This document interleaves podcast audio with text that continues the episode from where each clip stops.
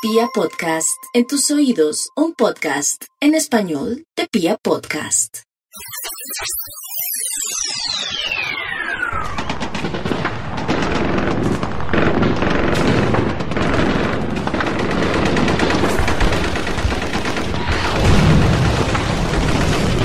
Vamos a empezar con una mentira. La Segunda Guerra Mundial no terminó en el 45, termina en el 74. Para ser más exactos, el 9 de marzo de 1974. Ese día, el último de los soldados japoneses que aún seguían luchando se rindió.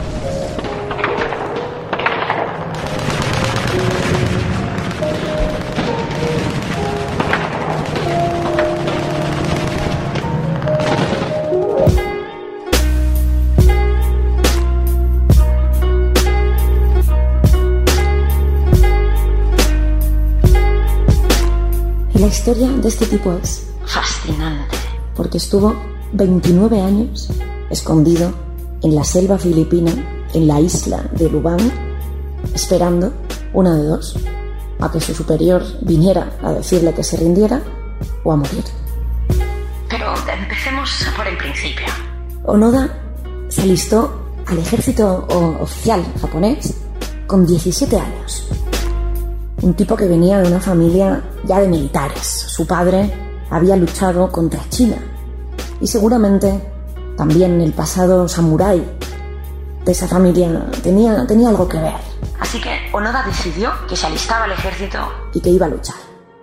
Lo que ocurre es que el ejército lo manda a Filipinas, lo manda a defender las posiciones japonesas de los ataques americanos.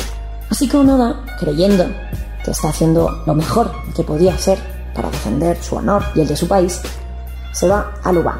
Y allí las cosas no van muy bien. Allí ya en el 45 los americanos toman las islas y como sabemos más tarde la guerra termina.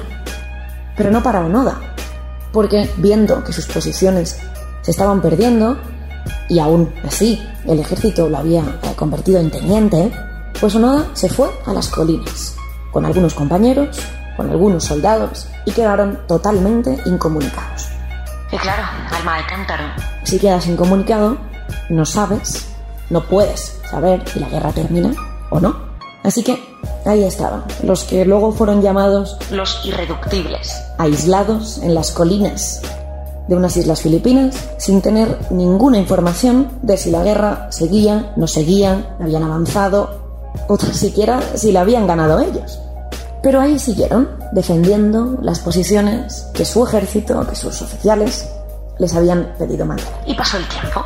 Y empezó un proceso en que Japón estuvo ocupado por Estados Unidos, en que el mundo cambiaba no solo de poder, sino culturalmente de una manera trepidante, y allí seguían ellos, escondidos. Durante los primeros tiempos había mucho caos, y hasta que no pasó por lo menos cinco años, nadie había ido a buscarles. Pero claro, sí sabían los habitantes De esa, de esa isla de Filipinas, de Lubang, que algo ocurría, porque había vacas que habían sido robadas. Se ponían bombas en puentes, había disturbios, había alguien escondido en el bosque que les estaba atacando. Así que claro, eh, alguien seguía allí. Sabían que había soldados por allí. El primero de todos que decidió rendirse, de los cuatro soldados entre los que estaba Onoda, fue Akatsu. Claro, por parte del ejército japonés intentaron convencerlos, tiraron panfletos, hablaban por los altavoces, pero al principio mm, tenían esperanzas que fueron menguando cuando pasó el tiempo y de allí no se rendía nadie, de allí no salía nadie. Así que la sorpresa saltó con Akatsu, En el, en el 50. Este soldado tuvo suficiente de cazar para comer, de no poder saber lavarse los dientes, se escapó y se entregó. Y él dijo que sí, que sí, que efectivamente había otros soldados. Visitó, habló con los padres, con las familias de los otros reductibles, y ahí que fueron, subidos a un avión, tirando fotografías familiares, explicando otra vez que la guerra había terminado. Y ellos, en sus trece, que no se rendían, que la guerra no había terminado, que eso era todo un truco para capturarlos. Pero bueno, lo siguieron intentando. Pero obviamente cada vez con menos ímpetu. Se iban olvidando de ellos. Y siguieron limpiando sus armas, y siguieron cazando para comer, y siguieron destrozando, por qué no decirlo, parte de la zona donde vivían, hasta que En el 54, imaginemos nueve años después de la guerra, otro de los soldados murió. En este caso fue asesinado. No se rindió, pero murió porque un grupo de campesinos lo asesinaron. Vamos, lo mataron a tiros. Y después de no tener ninguna noticia de los otros dos, Onoda ni el otro, que se llamaba Kozuka, pues los dieron por muertos. Ya Japón podía olvidarse de ellos. empiezan los 60, el mundo Cambia y se revoluciona, y no digamos ya con los 70. Incluso podemos hablar de todo el movimiento hippie, que claro, para alguien, imaginemos, de una familia tradicional japonesa, era inconcebible, no tenía eh, ningún sentido. Y precisamente fue un hippie que fue a encontrar y encontró a Onoda. A pesar de que el gobierno japonés y todos los demás daban por muertos a los irreductibles, ellos siguen allí. y hasta que ese hippie no fue a buscarlos, pues nada de nada, oye. Nadie, nadie se atrevió o nadie creyó que siguieran vivos. Y ese hippie, un chico que no acababa de estar muy contento con el Japón que estaba, que estaba viendo eh, y que quería buscar aventuras y prácticamente encontrar lo imposible, este chico decidió que uno de los objetivos de su vida debía ser encontrar al soldado Hiro. Para que nos hagamos una idea de la valentía o la locura, como queramos llamarlo, del hippie japonés, Leamos la lista de las tres cosas que quería encontrar en un viaje. Quería primero encontrar un panda chino gigante, el soldado Onoda y, por último, el Yeti, el incansable, abominable hombre de las nieves. Así, tal cual. Y bueno, claro, eh, obviamente la prensa lo consideró un loco. alguien que no estaba bien de la cabeza. Sobre todo, sobre todo por el Yeti. Pero bueno, os podéis imaginar que encontrar al soldado Hiro Onoda no era algo Que diera mucha esperanza a la prensa japonesa. Lo que ocurre es que el interés por Onoda no le vino al hippie, porque sí, no, no soñó con él y se le apareció, sino que el último de los irreductibles, que no era Onoda, había sido encontrado, o mejor dicho, abatido a tiros en el 72.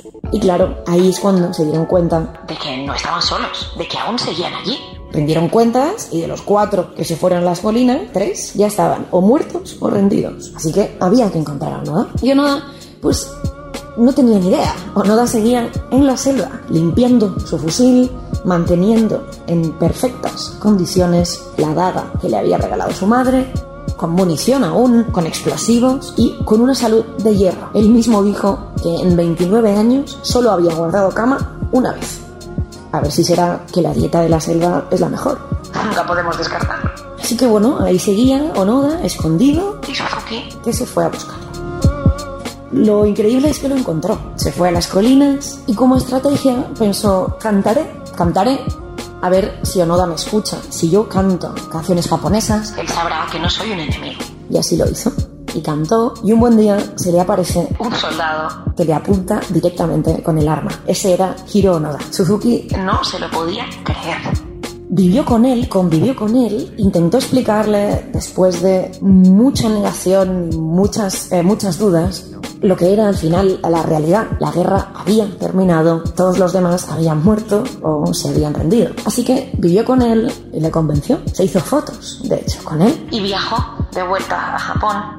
Lamentablemente sin el Yeti, sin el panda gigante, pero con la primera de las cosas de su lista, que era haber encontrado a Hiro Onoda. Y en ese momento la prensa enloqueció Había encontrado por fin al último de los irreductibles. Ahí lo que ocurre es que había un problema. Tenían que convencer al superior de Onoda. de que se rindiese. Claro, según el código de honor de los samuráis, uno no puede rendirse Es preferible quitarse la vida a ser capturado por el enemigo. Recordemos que Onoda tenía una daga que le había dado su madre y esa en cualquier momento podía ser eh, la protagonista del suicidio por honor de Onoda. Pero nadie quería eso. Todo el mundo quería entrevistar, ver, al hombre de la selva, al hombre que había estado eh, escondido 29 años creyendo que la guerra no había terminado. Alguien que no conocía la tecnología, ni al mundo moderno, ni había visto el hombre llegar a la luna, ni tenía ni idea de lo que era un microondas, ni había visto que ese mismo año, en el 74, el mundo había cambiado, eh, la revolución de los claveles en Portugal, Nixon dimite, un Nixon que no tenía ni idea de lo que era. Ese año, en el 74, Pinochet se convirtió en presidente, eh, murió Perón. Incluso el 74 fue el primer año en el que se escaneó por primera vez un código de barras en un supermercado. Pero ese soldado, Onoda, seguía viviendo en el 44, 30 años atrás. Este era en todas un viajero en el tiempo. sin duda.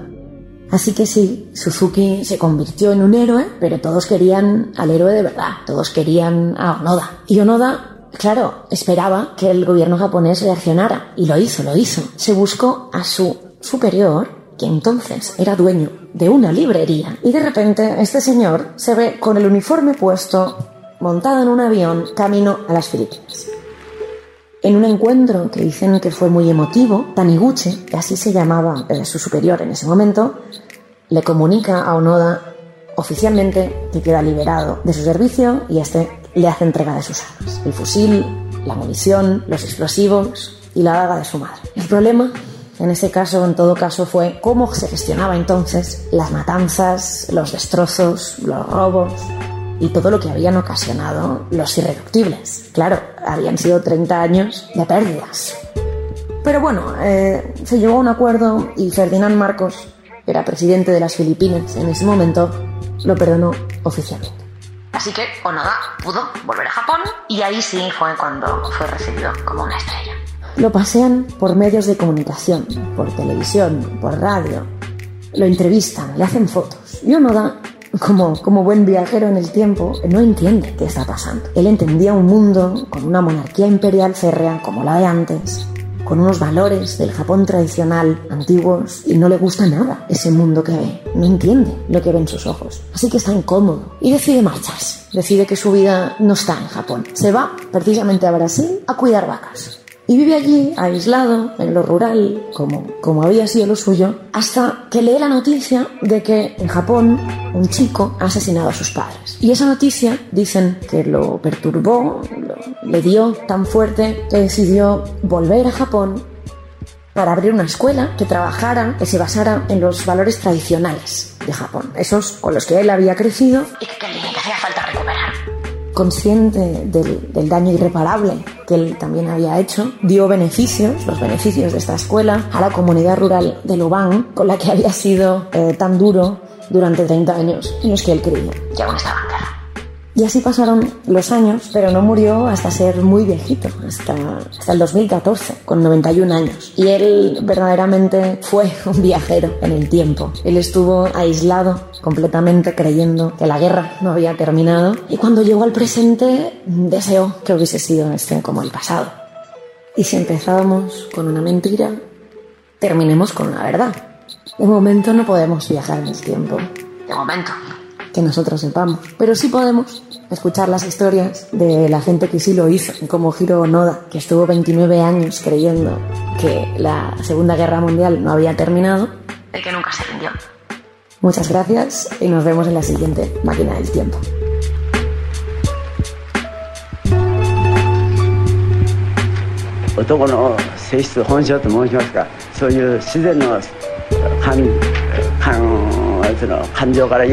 誰だって復讐心の方が多くなるんじゃないですか。